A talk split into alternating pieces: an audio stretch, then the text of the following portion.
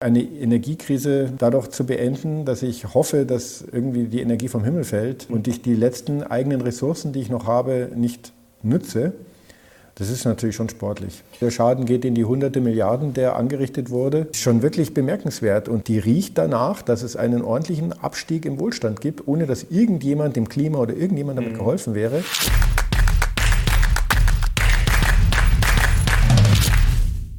Servus Leute und herzlich willkommen in einem brandneuen Video auf meinem Kanal. Mein Name ist Mario Lochner und ich bin heute mal wieder back mit back mit Andreas Beck, Portfolio Manager und Mathematiker. Servus Andreas. Grüß Gott.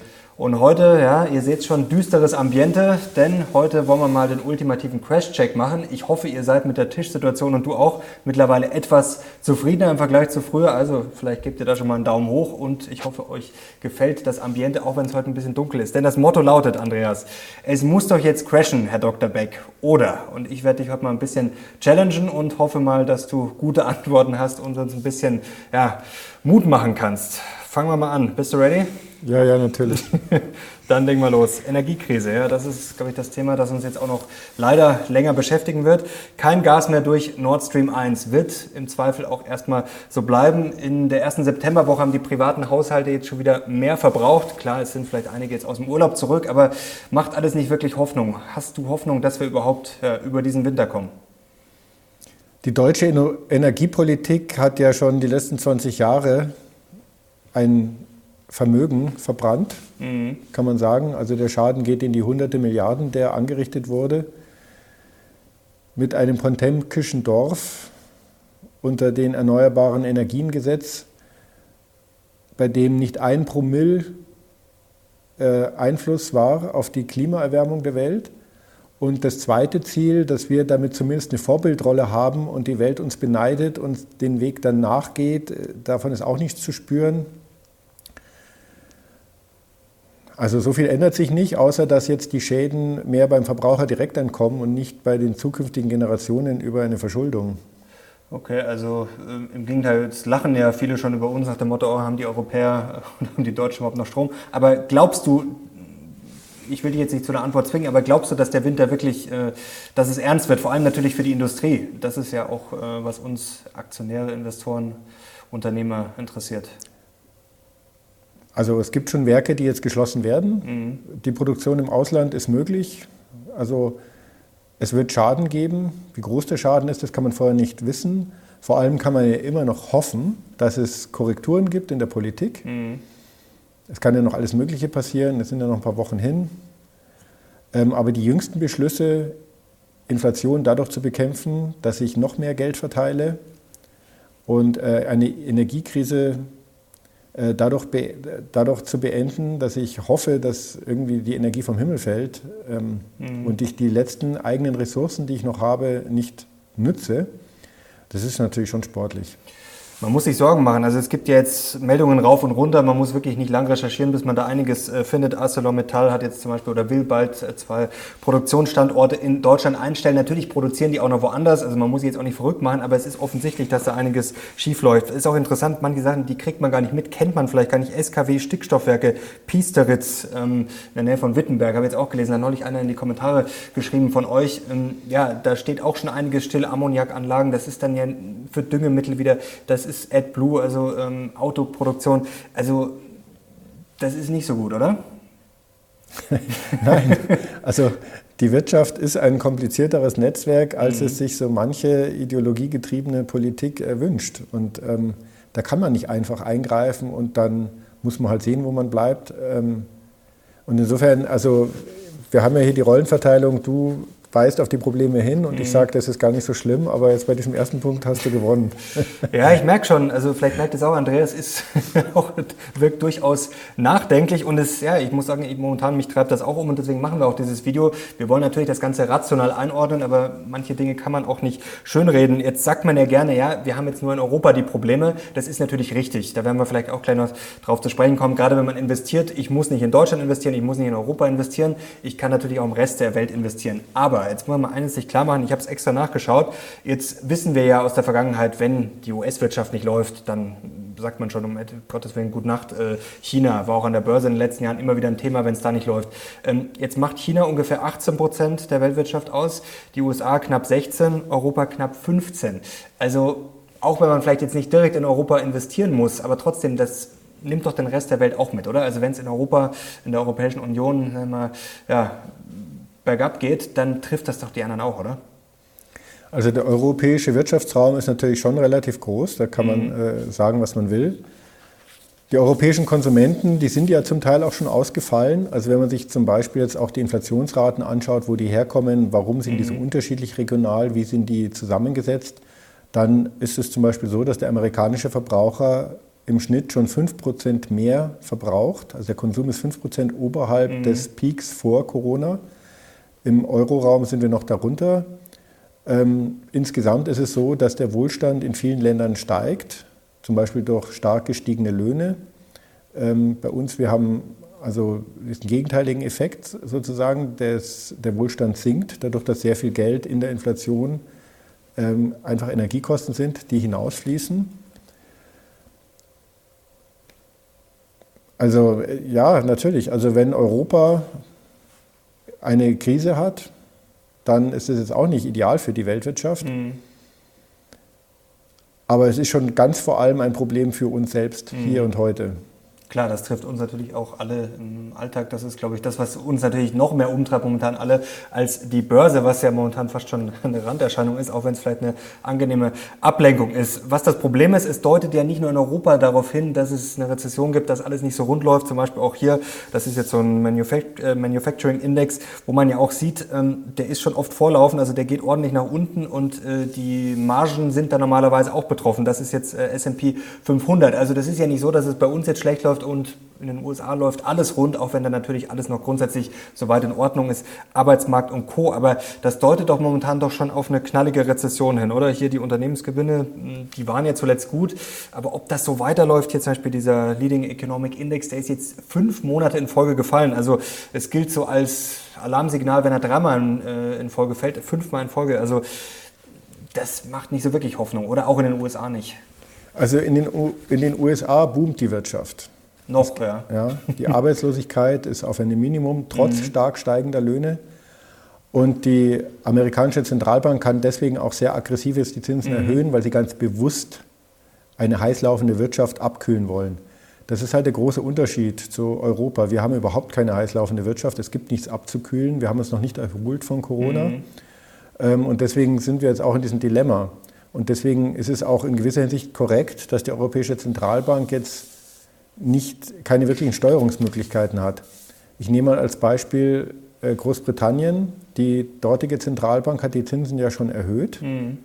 Trotzdem haben sie eine höhere Inflation als der Euroraum im Schnitt, also als Deutschland zumindest. Also wir in Europa, wir haben da ganz eigene Probleme und die sind nicht vergleichbar. Natürlich hat die USA auch Schwierigkeiten. In China mit ihren Lockdowns, mit ihrer China-Politik, mit ihrer Immobilienwirtschaft, mhm.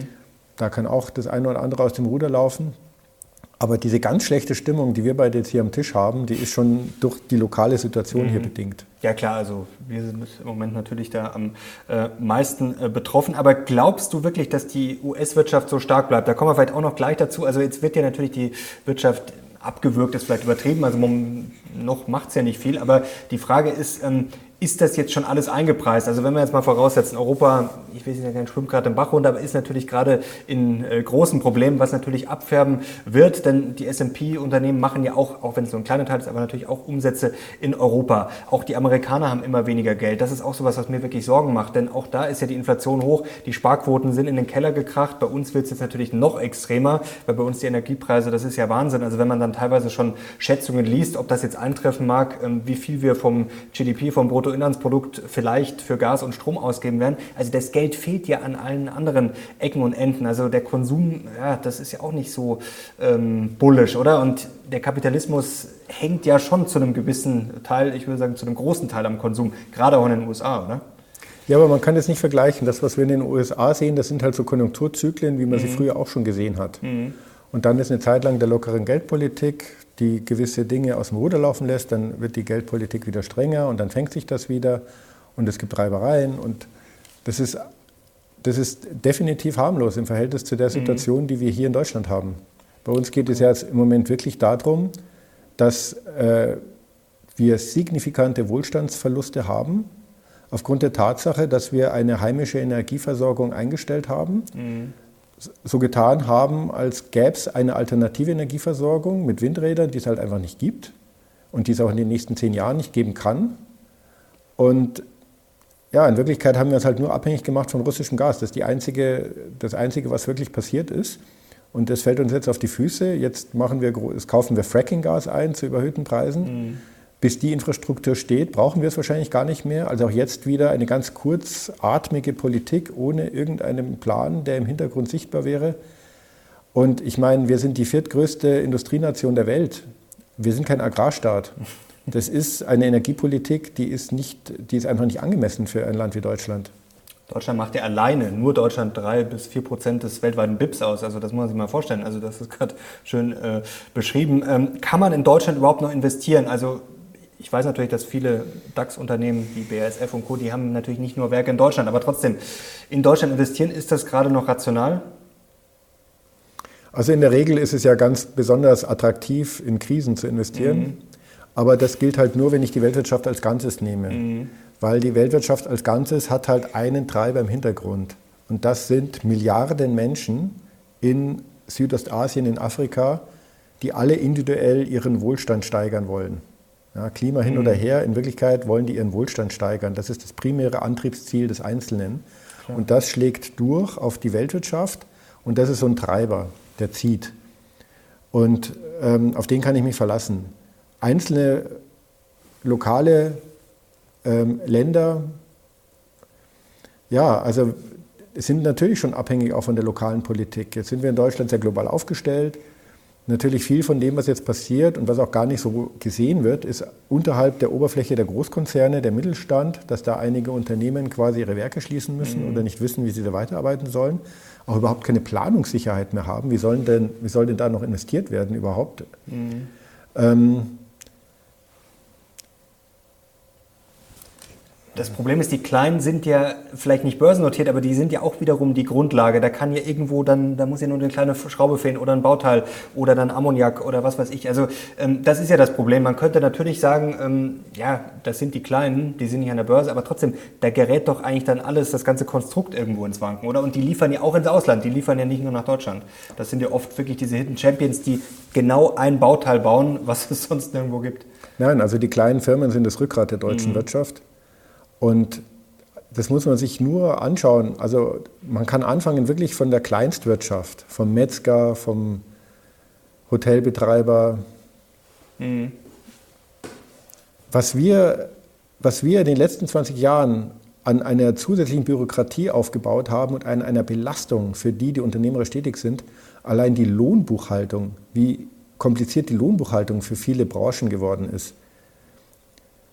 Und das in einem Feld, also wir kommen jetzt in so eine, demografischen, in eine demografische Phase, wo am Tag doppelt so viele Menschen aus dem Berufsleben aussteigen, mhm. als neu dazukommen. Also es gehen so viele Beamte jetzt in Rente, so viele Steuerberater gehen in Rente, so viele Wirtschaftsprüfer gehen in Rente. Also das, es wird einfach nicht mehr gehen. Also, und wir hätten, wir hätten uns einfach fit machen müssen für die Zukunft. Ich meine, die Überschrift über allem ist, effizienterer, achtsamerer Umgang mit Ressourcen. Das ist die Überschrift, die muss über allem stehen. Mhm. Drunter brauche ich gar nicht anfangen, vom Klima zu reden. Wir müssen mit den Ressourcen sorgfältiger umgehen und Menschen sind auch Ressourcen, Arbeitskräfte sind Ressourcen. Und was wir da in den letzten 25 Jahren aufgebaut haben, also ich glaube, Luhmann hat mal herausgefunden, dass die Bürokratie dazu neigt, äh, sich alle zehn Jahre zu verdoppeln. Mhm. Ähm, das, das, kann nicht, das ist halt nicht mehr aufrechtzuerhalten. Und jetzt kommen dann so externe Schocks. Ähm, erst Corona, jetzt die Sanktionen. Also das muss man auch immer wieder mal betonen. So fürchterlich der Überfall ist, den Putin gemacht hat. Und egal wie man das verabscheut, dass ein Land ein anderes Land überfällt, weil es seine Interessen bedroht sieht, mhm. ist die letzten 200 Jahre leider Standard. Das, das Einzigartige ist jetzt, dass wir in Europa im Schlepptau der USA ein Sanktionenregime aufgeführt haben, was noch nie so äh, gemacht wurde gegen ein Land, welches Rohstoffe exportiert, so wie Russland. Und das hätte ja auch funktionieren können, wenn die anderen Länder mitmachen, wenn China und so weiter mhm. und Indien und Saudi-Arabien mitmachen, dann hätte es ja funktionieren also können. Also würdest du sagen, die müssen weg, die Sanktionen? Also ich würde Folgendes sagen, das ist jetzt zwar total populär und äh, unpopulär und äh, auch nicht moralisch sauber, aber es ist doch offensichtlich, dass Putin diesen Angriffskrieg nicht gewinnen kann. Das heißt nicht, dass die Ukraine ihn gewinnen kann, das glaube ich mhm. persönlich auch nicht, aber da fehlen mir die Informationen, aber Putin kann ihn offensichtlich nicht gewinnen. Und es ist genauso offensichtlich, dass Europa diesen Wirtschaftskrieg nicht gewinnen kann. Wir können diese Sanktionen nicht gewinnen. Die Ineffizienz, die durch diese Sanktionen eingeführt wurden am Energiemarkt, die haben zu Energiepreisen geführt und zu Rohstoffpreisen geführt, sodass Russland heute deutlich mehr Einnahmen hat, als sie für den Krieg in der Ukraine brauchen. Es bringt niemanden etwas. Wir haben völlig absurde Situationen, dass Saudi-Arabien zum Großimporteur für russisches Öl geworden mhm. ist mit einem Abschlag und ihr Öl dann als moralisch sauberes Öl mit einem Aufschlag an uns verkauft. Also wir haben das Ganze hat man muss es anschauen und man muss sagen, die Sanktionen waren ja eine tolle Idee, hat man ja toll gedacht von mir aus, aber dadurch, dass fast kein Land mitmacht, äh, sind sie gescheitert und das müssen wir halt dann auch einstellen. Es hat einfach keinen Sinn, das jetzt immer weiterzuziehen. Aber das ist ja das Problem, das wir gerade erleben. Es ist ja alles gut gedacht und gerade bei den Grünen, man kann ja viel nachvollziehen, was sozusagen die Überlegung ist und auch bei den Atomkraftwerken. Ähm, klar ist das nichts Schönes und wenn wir jetzt darauf verzichten könnten, glaube ich, würden wir alle sagen, okay, wir haben lieber Windräder oder äh, Solarenergie ähm, oder ein Gaskraftwerk oder Wasserkraftwerk als ein Atomkraftwerk. Aber du hast es gerade gesagt, es ist äh, gut gedacht, aber wann kommt denn sozusagen dieser rationale Umschwung? Also glaubst du noch dran, dass man einfach mal pragmatisch vorgeht und sagt, ja gut, ähm, wir müssen jetzt irgendwie einen Ausweg finden? Also Politik ist, glaube ich, ein unglaublich schwieriges Geschäft. Mhm. Ja. Es ist eine Komplexität, die ist ja kaum mehr handhabbar und dann müssen Entscheidungen gefällt werden in Unsicherheit und die können halt dann auch mal falsch sein. Und wir haben so in der Schule gelernt, der Vorteil der Demokratie ist, dass solche Fehler dann korrigiert werden können. Mhm. Eine Regierung tritt zurück oder die Wähler beschweren sich und dann wird eine neue Politik gemacht und so weiter. Das heißt, eigentlich sollte eine Demokratie sich gerade dadurch auszeichnen, dass sie auch Dinge, die sie ausprobiert hat, evaluiert und sagt, gut, hat halt leider nicht so geklappt, dann machen wir jetzt was anderes. Im Zweifelsfall tritt halt der ein oder andere Politiker zurück, wenn es sein muss, bevor ich das Land an die Wand fahren lasse. Und eigentlich sind wir an so einem Punkt also kurz, kurz vor der Wand. Ähm, ja, dann hoffen wir mal das Beste. Also, aber deine Prognose, glaubst du, es wird weiter gewurschtelt oder glaubst du wirklich, dass es einen großen Knall gibt? Nein, so wie das jetzt gesteuert wird, so wie es auch das, das, letzte Entlastungspaket mit den 65 Milliarden, was auch schon wieder bürokratisch gar nicht abarbeitbar mhm. ist. Also das ist jetzt an den Punkt gekommen, so, so wird es nicht laufen. Mhm. Wie es läuft, weiß ich auch nicht. Aber das, was im Moment als Entscheidungen äh, gefällt wurde, ist nicht umsetzbar. Also irgendwas anderes müssen Sie sich schon überlegen. Kommen wir zurück zur Wirtschaft und Börse. Zum Beispiel jetzt der Baltic Dry Index. Ich habe jetzt einfach mal alles gesammelt. Ich spiele heute so ein bisschen den Crash-Propheten sozusagen auch äh, am Abstürzen. Das kann man natürlich sagen, ist vielleicht gut. Rohstoffpreise werden günstiger, aber trotzdem, das deutet doch auch schon wieder hin international, dass wir eigentlich gerade auch auf der ganzen Welt schon stramm Richtung Rezession marschieren, oder? Also wenn ich es im langfristigen Mittel sehe, hat er jetzt ein gutes Niveau, dass wir vor einem Wirtschaftsaufschwung stehen können. Okay, dass es wieder dreht. Ja, also die Frage kann, ist, wann es dreht. Ähm, es ist ja so, also ich meine, die Inflation kommt jetzt daher, weil halt zu wenig Güter da sind oder zu wenig Dienstleistungen mhm. da sind. In den USA vor allem die Dienstleistungen, deswegen steigen die Löhne so. Mhm. Ja, und wie kann ich Inflation wieder einfangen? Indem ich die Geldmenge, die zur Verfügung ist, beschränke. Punkt. Ja, dadurch gibt es wieder ein Gleichgewicht und das muss dazu führen, dass diese, zum Beispiel äh, dieser Handelsindex sinkt, anders geht es ja nicht. Mhm. Und das, die Quadratur des Kreises, die wir halt hier in Europa, insbesondere in Deutschland, probieren, ist, dass wir sehen, okay, okay, wir haben zu wenig Gas und wir haben davon zu wenig, wir haben davon zu wenig deswegen sind die Preise zu hoch. Okay, dann machen wir halt, erhöhen wir halt das Geld, indem wir uns weiter verschulden. Das hat mit der Europäischen Zentralbank erstmal gar nichts zu tun, sondern wir verschulden uns weiter und verteilen das Geld, mhm. sodass die Konsumenten weiter äh, verbrauchen können. Jetzt sind aber die Güter deswegen immer noch nicht mehr. Also das würde ich sagen, ist das Problem. Wenn es zu diesen Effekten käme, zum Beispiel, der Benzinpreis ist teurer geworden, wenn man jetzt sehen würde, oh, die Deutschen überlegen sich, wohin sie fahren und wohin sie nicht fahren, und man sieht, der Umsatz bricht hier ein und dann mhm. kommen bestimmte Kennzahlen raus, die typisch wären für eine Rezession. Da würde man sagen, okay, prima, das pendelt sich jetzt wieder ein. Aber es ist das Gegenteil der Fall. Es wird dann Es werden dann wieder neue Förderungen gemacht und dann gibt es ein 9-Euro-Ticket, wo dann Untersuchungen zeigen, dass sie nicht dazu geführt haben, dass der Autoverkehr weniger wurde, sondern die Leute sind halt dann noch spazieren gefahren, was ich ja jedem gönne.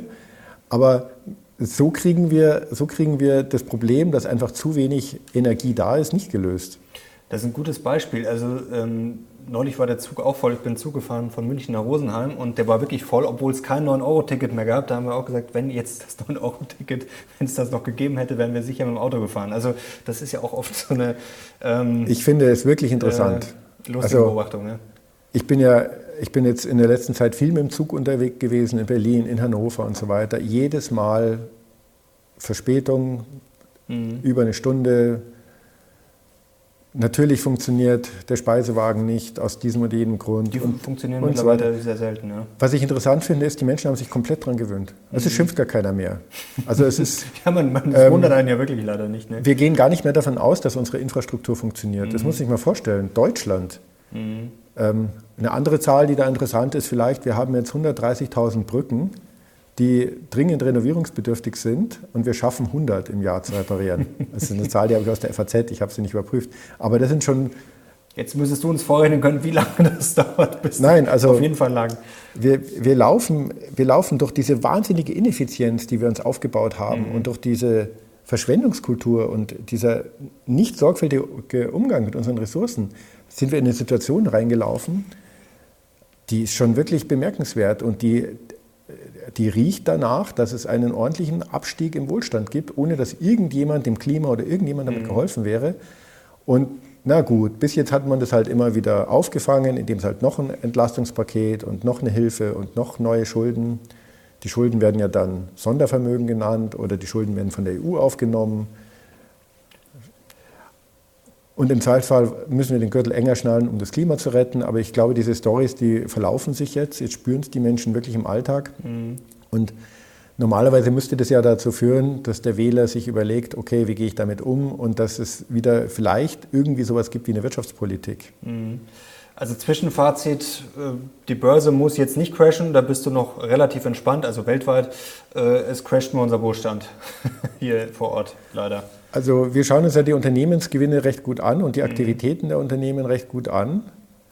Im Zweifelsfall gibt es eine Verlagerung der Unternehmensgewinne raus aus Europa ins mhm. Ausland. Das, was wir an erhöhten Kosten haben, haben andere Länder zum Teil als Rabatt. Also ich sage nur, China hat eine Inflationsrate von 2,6 Prozent. Mhm. Das ist für so ein Land wie China besonders niedrig sogar. Ja, die haben ja auch niedrigere Energiekosten jetzt. Ähm, die USA profitieren schon, da kann man sagen, was man will, allein durch den Waffenexport, aber mhm. auch durch den Export äh, von Fracking, auch durch die starke Währung. Eine starke Währung wird ja immer behauptet, eine starke Währung ist schlecht. Das ist natürlich falsch. Die Bundesrepublik hat 60 Jahre davon profitiert, eine starke D-Mark zu haben. Auch die Schweiz profitiert jetzt und auch die USA profitiert davon. Mhm. Ja, ein starker Dollar heißt zuallererst, die amerikanischen Unternehmen tun sich leicht, Firmen im Ausland zu übernehmen, tun sich leicht, die Spitzenfachkräfte anzuwerben. Also das ist einfach erstmal ein Zeichen der Stärke und im Moment führt das alles aus so einer internationalen Investorenperspektive vor allem zu einer Verschiebung und nicht zu so einem Totalcrash. Wird dann äh, vielleicht ein anderer Gedanke, die USA sind ja schon sehr stark, also wenn man traditionell ist, die letzten Jahre MSCI World und Co., ähm, kann das vielleicht dann sogar absurde Verhältnisse annehmen, dass so ein MSCI World dann irgendwann 80, 90 Prozent USA hat ähm, oder gibt es da nochmal eine Bremse? Also wenn ich mir die Krisen anschaue, durch die Finanzkrise sind die USA besser als andere Länder gekommen. Mhm. Es war wirklich der Hammer, wie die es geschafft haben, den Schaden, den der amerikanische Häusermarkt mit seinen falsch gerateten Anleihen produziert hat, zu exportieren. Und der größte Importeur waren die deutschen Landesbanken. Mhm. Ja, das, was eine West-LB, Bayern-LB und Sachsen-LB, ja. was die an Schaden produziert haben, das ist ja ohne Worte. Energiepolitisch machen sie auch viel richtig, dass sie früher auf das Fracking gesetzt mhm. haben, wie man heute sagen muss. Das ist jetzt ein Bombengeschäft und das ist auch sehr stark im Mittelstand vernetzt dort. Also da profitieren nicht nur einige Großunternehmen davon. Dann die Euro-Krise, da waren sie sowieso die lachenden Dritten. Dann Corona-Krise. Ich habe jetzt die Zahlen in den USA nicht, aber in Europa gab es jetzt mal eine Auswertung, was hat der Staat pro Kopf ausgegeben aufgrund von Corona. Mhm. In der Schweiz waren es ungefähr 80 Euro, in Europa waren, oder in Deutschland waren es 480 Euro. Also auch, auch die Corona-Krise haben wir in Zentraleuropa auf eine Art und Weise gemanagt, da ist die, sind die Amerikaner einfach besser durchgekommen. Zugegebenermaßen hatten sie auch einfach Glück, weil Amerika halt das Zentrum ist der Internetindustrie, der Plattformökonomie Klar, und die haben ganz besonders profitiert.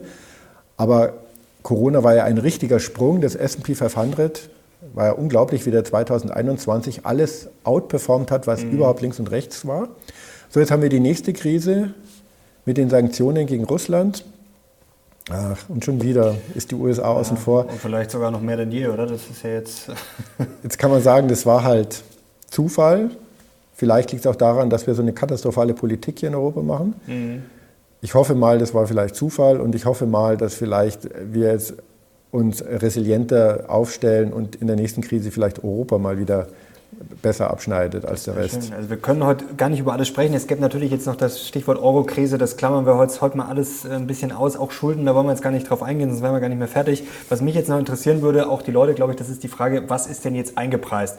Die DZ Bank hat das vor kurzem mal ganz interessant untersucht. Die haben sich quasi angeschaut, was sind jetzt quasi die Schätzungen der Analysten und was ist quasi jetzt gerade aktuell eingepreist. Da sieht man beim DAX, da waren das ungefähr so eine Differenz von minus 8 Prozent. Also da sieht man, da ist der Markt schon vorsichtig, da hat er schon was abgepuffert. Beim S&P ist der Markt optimistischer, was man auch verstehen kann. Die Frage ist nur, können das die Unternehmen jetzt wirklich auf Dauer diesen Boom halten? Also zuletzt war es ja gut, da haben ja viele, glaube ich, schon zu früh ein bisschen gefürchtet und gebremst nach dem Motto auch oh, Rezession. Und ähm, da war es eher eine positive Überraschung, das war ja alles ganz stabil. Das wird jetzt auch nicht über Nacht kippen, aber jetzt gerade so mit Hinblick auf die Zinsen steigen weiter, vielleicht schon mal mit Blick auf Anfang 2023. Also ist da nicht schon ein bisschen Luft nach unten, sagen wir zumindest mal von 15, 15 Prozent? So Schwankungen plus minus 10 Prozent sind immer möglich, ohne dass man mhm. überhaupt dafür einen Grund nennen muss. Und auch die Unternehmensgewinne schwanken. Auch da kann, sie, können sich Dinge nach links oder rechts bewegen. Das kann man einfach nicht prognostizieren. Wenn man sich anschaut, wo läuft die Konjunktur insgesamt hin, mhm. dann ist aus meiner Perspektive, aus meiner Erfahrung der beste Indikator der Anleihenmarkt. Der ist viel mhm. rationaler und Anleihen haben ja den Effekt, die Anleihe wird bedient oder sie fällt aus. Das heißt, jetzt so 0,1-Effekte die sind dann direkt, also die sind einfach besser mhm. ablesbar. Das ist nicht so ein opakes, kompliziertes Konstrukt wie, wie so eine Weltwirtschaft auf der Aktienseite. Und wenn ich mir jetzt zum Beispiel die europäischen Anleihen anschaue, dann ist eingepreist, dass wir sehr zeitnah wieder auf eine Inflation zurückkommen von unter 3 Prozent. Mhm. Also wir liegen da zwischen 2,3 und 2,6 Prozent und das muss eigentlich mit einer Rezession einhergehen, sodass ich sagen würde, der Anleihemarkt hat es schon eingepreist und damit haben es die Kapitalmärkte insgesamt wahrscheinlich schon eingepreist. Mhm. Was halt das sehr spannende im Moment ist, ist noch der Immobilienmarkt. Da sind die gestiegenen Zinsen noch nicht wirklich angekommen in den Bewertungen. Also im allgemeinen Handel schon und bei den Immobilienaktien interessanterweise auch. Mhm. Also so eine Vonovia und eine. Die laufen ja sehr schlecht, ja. Ja, also Oder wenn sind man, schlecht gelaufen. Also minus 50 Prozent mhm. ist in dieser, äh, in, bei Immobilienaktien jetzt keine Seltenheit, wenn man sich die anschaut. Ähm, komischerweise bei den offenen Immobilienfonds, die für die Privatanleger so eine zentrale Rolle spielt, werden immer noch positive Bewertungsgewinne ausgewiesen. Mhm. Entweder ist das ein Wunder oder wir sollten mal eine Sendung dazu machen. Wenn ihr das sehen wollt, vielleicht dann auch auf dem Mehrwertkanal. Da wollen wir natürlich auch einiges machen demnächst. Link unten findet ihr natürlich zum Mehrwertkanal auch in der Videobeschreibung. Und schreibt gerne mal in die Kommentare, ob ihr da äh, was sehen wollt und auch vielleicht andere Themen, die wir heute besprochen haben, ja, wo ihr mehr dazu wollt. Da sind natürlich, äh, ist euer Feedback immer sehr geschätzt. Aber Immobilien ist das vielleicht so ein, es ist ja jetzt kein schwarzer Schwan, weil das ist ja bekannt, dass es durchaus da Probleme gibt. Vielleicht ein weißer Schwan, haben wir momentan vielleicht viele weiße Schwäne. Also auf dem Energiemarkt wird jetzt schon von einem Lehman-Moment äh, gewarnt, ob der kommt, ist wahrscheinlich unwahrscheinlich, dass jetzt alles zusammenbricht. Also auch wenn es natürlich möglich ist, aber trotzdem Energiemarkt äh, stimmt hinten und vorne nicht. Immobilienmarkt, äh, Hypothekenfinanzierer sind jetzt auch schon pleite gegangen. Ähm, Aktien laufen schlecht. Also gibt es da nicht viele weiße Schwäne? China, ähm, immer wieder Lockdown vor kurzem. Also das ist ja wirklich eine never-ending Story gefühlt. Da gibt es jetzt auch schon mit dem Immobilienmarkt natürlich seit Monaten schlechte Nachrichten. Also reicht da nicht irgendwo so ein kleiner Funke, dass es dann schön dahin geht? Also der Immobilienmarkt, der ist wirklich nicht zu unterschätzen. Mhm. Wenn man sich die historischen ernsthaften Krisen anschaut, dann war in den allermeisten Fällen der Immobilienmarkt der Auslöser. Mhm. Da ist halt wahnsinnig viel Geld gebunden es ist vermeintlich risikoarm gebunden und es ist mit Kredithebel gebunden, sodass Probleme direkt durchschlagen auf die Bankbilanzen. Und wenn es auf die Bankbilanzen durchschlägt, dann schlägt es allgemein auf die Kreditvergabe durch und dann sind wir in der Gesamtwirtschaft. Ähm, ja, das kann man natürlich nicht ausschließen. Das kann man nicht ausschließen. Auch in den USA sind die Immobilienpreise, die Wohnimmobilienpreise weit oberhalb von 2008, als die mhm. Immobilienblase platzte und man sagte, absurd hoch bewertet. Wir sind jetzt 40 Prozent drüber von 2008. Auf der anderen Seite ist es eben auch so, dass ähm, äh, durch die gestiegenen Löhne fallen im Moment überhaupt keine, also es gibt überhaupt keine Anzeichen, dass Hypotheken ausfallen in den mhm. USA, dass das anzieht, okay. auch die variabel verzinsten. Das geht alles Hand in Hand dort im Moment noch, aber das Risiko jetzt für Europa kann man schon sehen, ja. Also klar, der Immobilienmarkt ist immer etwas, was man besonders im Auge haben kann. Kommen wir noch zu den Notenbanken. Also die steigenden Zinsen, die werden jetzt wahrscheinlich äh, sicher keinen Crash verursachen, denn das ist jetzt alles relativ äh, offensichtlich, was passiert. Also ja. Jerome Powell hat ja vor kurzem die Märkte mal kurz geschockt, indem er einfach ja quasi nur gesagt hat, okay, das war schon ernst gemeint, was ich quasi äh, sage. Also das war jetzt eigentlich keine neue Information. Die Märkte haben es vielleicht einfach ein bisschen ernst genommen. Dass die Zinsen jetzt noch ein bisschen weiter steigen, das glaube ich ist alles eingepreist. Das ist jetzt keine Überraschung. Aber ähm, das Tapering, also das Quantitative nicht Easing, sondern Tightening. Ähm, das knallt jetzt quasi im September eigentlich erstmal so richtig rein. Also ist das liquiditätstechnisch steigende Zinsen, zwar bekannt, aber ist jetzt natürlich auch für die Börse nicht zwingend äh, gut. Dann noch das Tapering, also ist das liquiditätstechnisch nicht ganz schwierig jetzt dann bis Jahresende? Das lässt sich ex ante nicht sagen. Also dieses Tapering ist ja auch bekannt. Mhm. Also wenn Marktteilnehmer sich nicht darauf vorbereitet haben, in ihrer Liquiditätsplanung, dann wäre das überraschend. Es ist so, dass die Unternehmen liquiditätstechnisch im Schnitt auch gut aufgestellt sind. Mhm. Also glaube ich nicht. Ja, glaube ich nicht. Also wie gesagt, Schwankungen 10% hin oder her, das ist sowieso, da kann man dann rückwirkend immer eine Erklärung finden. Aber äh, das sind so Schwankungen, die muss man aushalten. Aber aus diesem Tapering es wäre schon sehr überraschend, wenn aus diesem Tapering jetzt so ein echter Zusammenbruch folgen würde. Mhm. Also das ist praktisch undenkbar, weil die Amerikaner, die haben das ja genau im Blick. Also insbesondere die Arbeitslosigkeit ist eine zentrale Größe für die Steuerung der Zentralbankpolitik. Mhm. Und sobald da irgendwas anfängt anzubrennen, würden die die Zinsen senken. Und zwar schnell. Also das ist ja immer, immer sozusagen auf der Suche nach Ausgewogenheit zwischen diesen verschiedenen Faktoren sodass da schon grobe Fehler passieren müssten, wenn das mhm. aus dem Ruder läuft. Der befürchtete Politikfehler, aber da ist ja auch die Hoffnung, dass dann vielleicht auch kommendes Jahr dann die Zinsen, klar, jetzt wird es natürlich noch hoch bis so weit wie es geht. Momentan ist ja noch alles in Ordnung in den USA und dann ist ja auch die Hoffnung, ja, dass es dann vielleicht sogar schon wieder runtergeht. Ähm, jetzt ist noch eine wichtige Frage, die äh, Cashquote. Du hast es gerade schon angesprochen, Schwankungen 10, 15 Prozent, gerade im Moment schwieriges Umfeld, vielleicht auch viele Leute nervös, vielleicht auch Angst vor der hohen Gasrechnung. Ähm, wie würdest du denn jetzt die Cashquote empfehlen? Denn ich habe jetzt momentan so 25 Prozent. Da kamen neulich viele Kommentare nach dem Motto, hast du dem Beck und dem Komma nicht zugehört? Dann habe ich nur mal äh, daran gedacht, äh, du bist ja auch nicht immer mit 100 Prozent investiert. Ähm, was hältst du denn momentan für rational? Also kann man überhaupt momentan sagen, was rational ist? Ist vielleicht momentan einfach rational, wenn so viele Unsicherheiten sind, dass man zumindest noch ein bisschen Handlungsfähigkeit hat? Wenn man so wie du ein Zockerdepot hat. Ja. Und zwischen heißen Technologie und äh, Rohstoffaktien hin und her zockt, sind 25 Prozent Reserve nicht schlecht. Ja. Wenn man ein unglaublich langweiliges, ganz breit gestreutes weltweites Aktiendepot hat, ähm, ist es eine sinnhafte Diskussion darüber zu, zu fragen, die 20 Prozent, die wir üblicherweise Investitionsreserve mhm. halten, im Moment sind es 10 Prozent, mhm. ob die Opportunitätskosten im Verhältnis gerechtfertigt sind zu 100 Prozent Aktien. Das ist eine sinnvolle Diskussion. Aber noch Klar. mehr als 20 Prozent äh, Reserve zu halten, ist auf jeden Fall nicht, nicht zu rechtfertigen. Gerade in Situationen wie jetzt, wo mhm. wir ja schon in einer extremen Konfliktsituation sind und die Aktienmärkte ja ordentlich nachgegeben haben. Mhm. Okay, also würdest du sagen, Maximum 20, 20 Prozent, das wäre quasi so. Nein, wenn man so einen so heißen Reifen fährt ja. wie du, ist vielleicht. Jetzt übertreibt er aber ein bisschen. Da könnte man auch auf 40 Prozent. Oder am besten gleich 100 Prozent Cash. Nee, ähm, was noch jetzt ein Abschlussgedanke wäre, ähm, weil natürlich, es wird ja immer so dargestellt, klar, wünschen wir uns alle keinen Crash. Das ist jetzt nichts äh, Schönes und wir können uns ja auch vorstellen, wenn es einen geben würde, dann wird es wahrscheinlich auch ähm, andere Verwerfungen im Zweifel geben, die uns jetzt nicht alle gerade äh, gut zu Gesicht stehen. Aber ein interessanter Gedanke, also muss man immer Angst davor haben, denn wenn man jetzt sich mal so Untersuchungen anschaut, das sind natürlich auch nur irgendwelche Berechnungen, aber die prognostizierte Rendite, wenn man sich die Bewertungen und so anschaut, die ist ja jetzt vielleicht für die nächsten Jahre nicht extrem hoch. Also zum Beispiel hier ist jetzt mal so eine Berechnung, da sind es 4,4 Prozent. Ob das jetzt stimmt, kann man natürlich auch drüber streiten, kann man sicherlich auch anders zurechtrechnen, aber ich glaube, da sind sich viele einig, die nächsten Jahre jetzt blind 10, 15 Prozent äh, PA zu erwarten, das wäre vielleicht ein bisschen äh, zu bullisch. Also wäre vielleicht nicht ein saftiger Rücksetzer mit Blick auf die künftige Rendite äh, sogar ein Segen?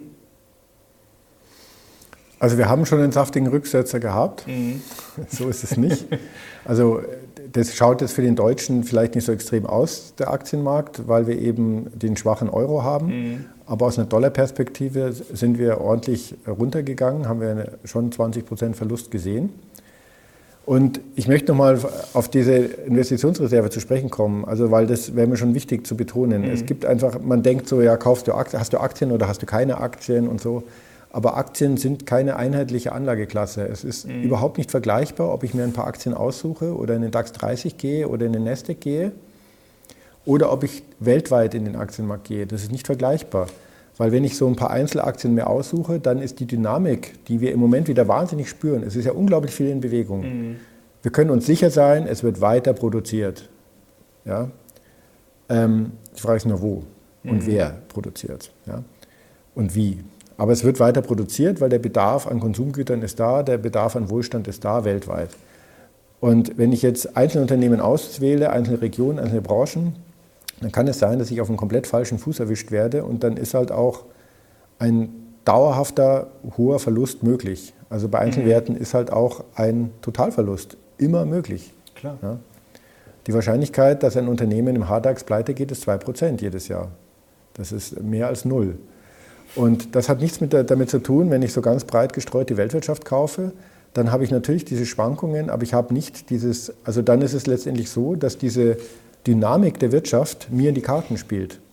Weil die, diese Dynamik zwingt eben gerade die Unternehmen, die, die überleben, die im Index bleiben, dazu auf Veränderungen positiv zu reagieren, die Effizienz zu steigern, Chancen mhm. zu nutzen, immer äh, mit den Problemen äh, entsprechend umzugehen. Und die Dynamik, die spielt mir dann in die Karten. Dadurch haben sozusagen diese Weltportfolios immer gewisse Mindestrentabilitäten, die sie mhm. einhalten. Nicht im Kursgewinn, sondern von der inneren Rentabilität der Unternehmen im Schnitt. Okay. Während einzelne Unternehmen können mal 30 Prozent Eigenkapitalrendite haben und auch mal minus 30 Prozent und dann halt nach zwei Jahren pleite sein. Ähm, und deswegen sind einfach zwei unterschiedliche Paar Stiefel. Mhm, und wenn man wirklich gerne zockt, das macht ja vielen Spaß und im Moment ist es ja vielleicht auch lustig, weil Technologie ist ja wirklich runtergeprügelt.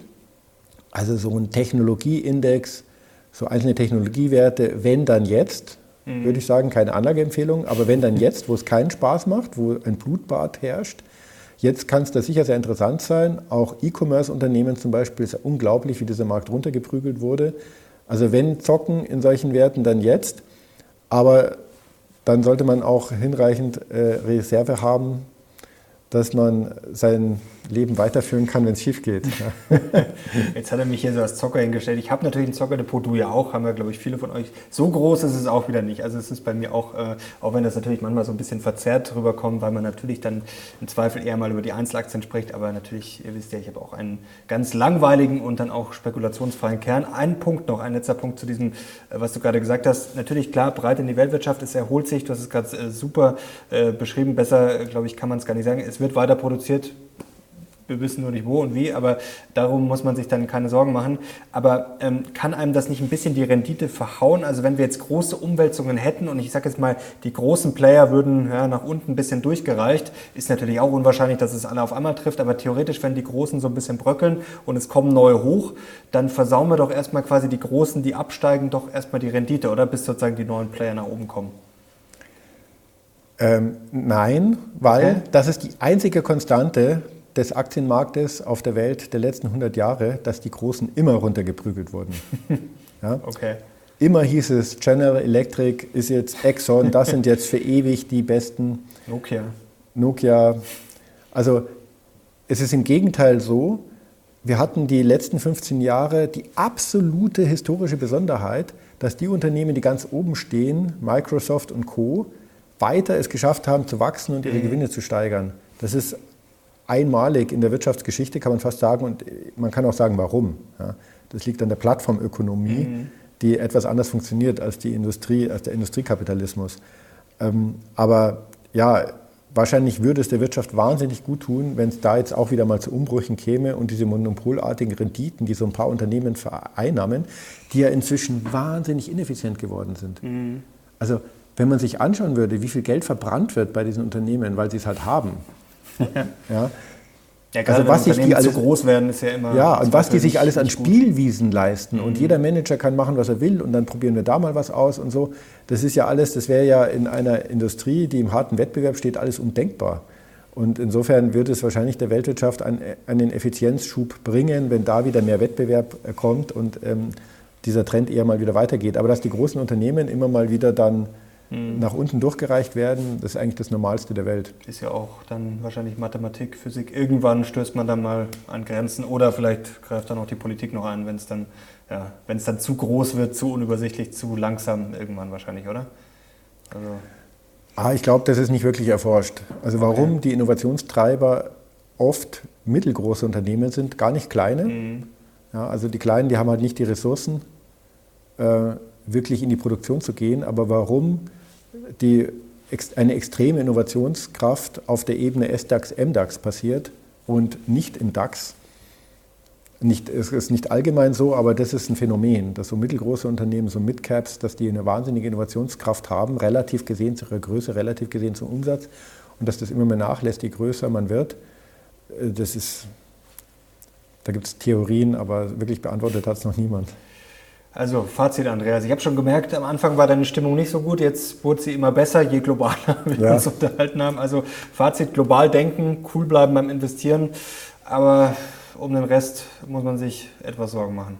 Also wir können nur hoffen, dass, dass in Europa die Politik, die jetzt angegangen wurde in den letzten Monaten, dass die nochmal überdacht wird. Das ist doch ein ja, wollte ich schon ein schönes Schlusswort, ein wichtiges Schlusswort, sagen wir es vielleicht lieber so.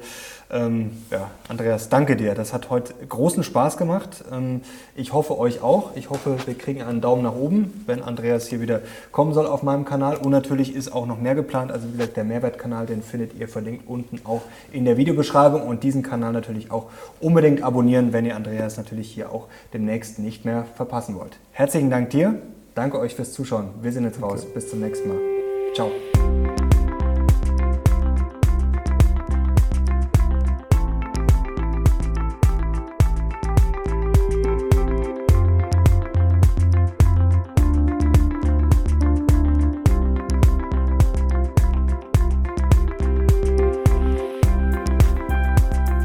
This is your invitation to a masterclass in engineering and design. Your ticket to go from zero to 60 with the Lexus Performance Line. A feeling this dynamic is invite only. Fortunately, you're invited. Experience the exhilaration of the Lexus Performance Line and some of the best offers of the year on select models at the Invitation to Lexus sales event, now through April 1st. Experience amazing at your Lexus dealer.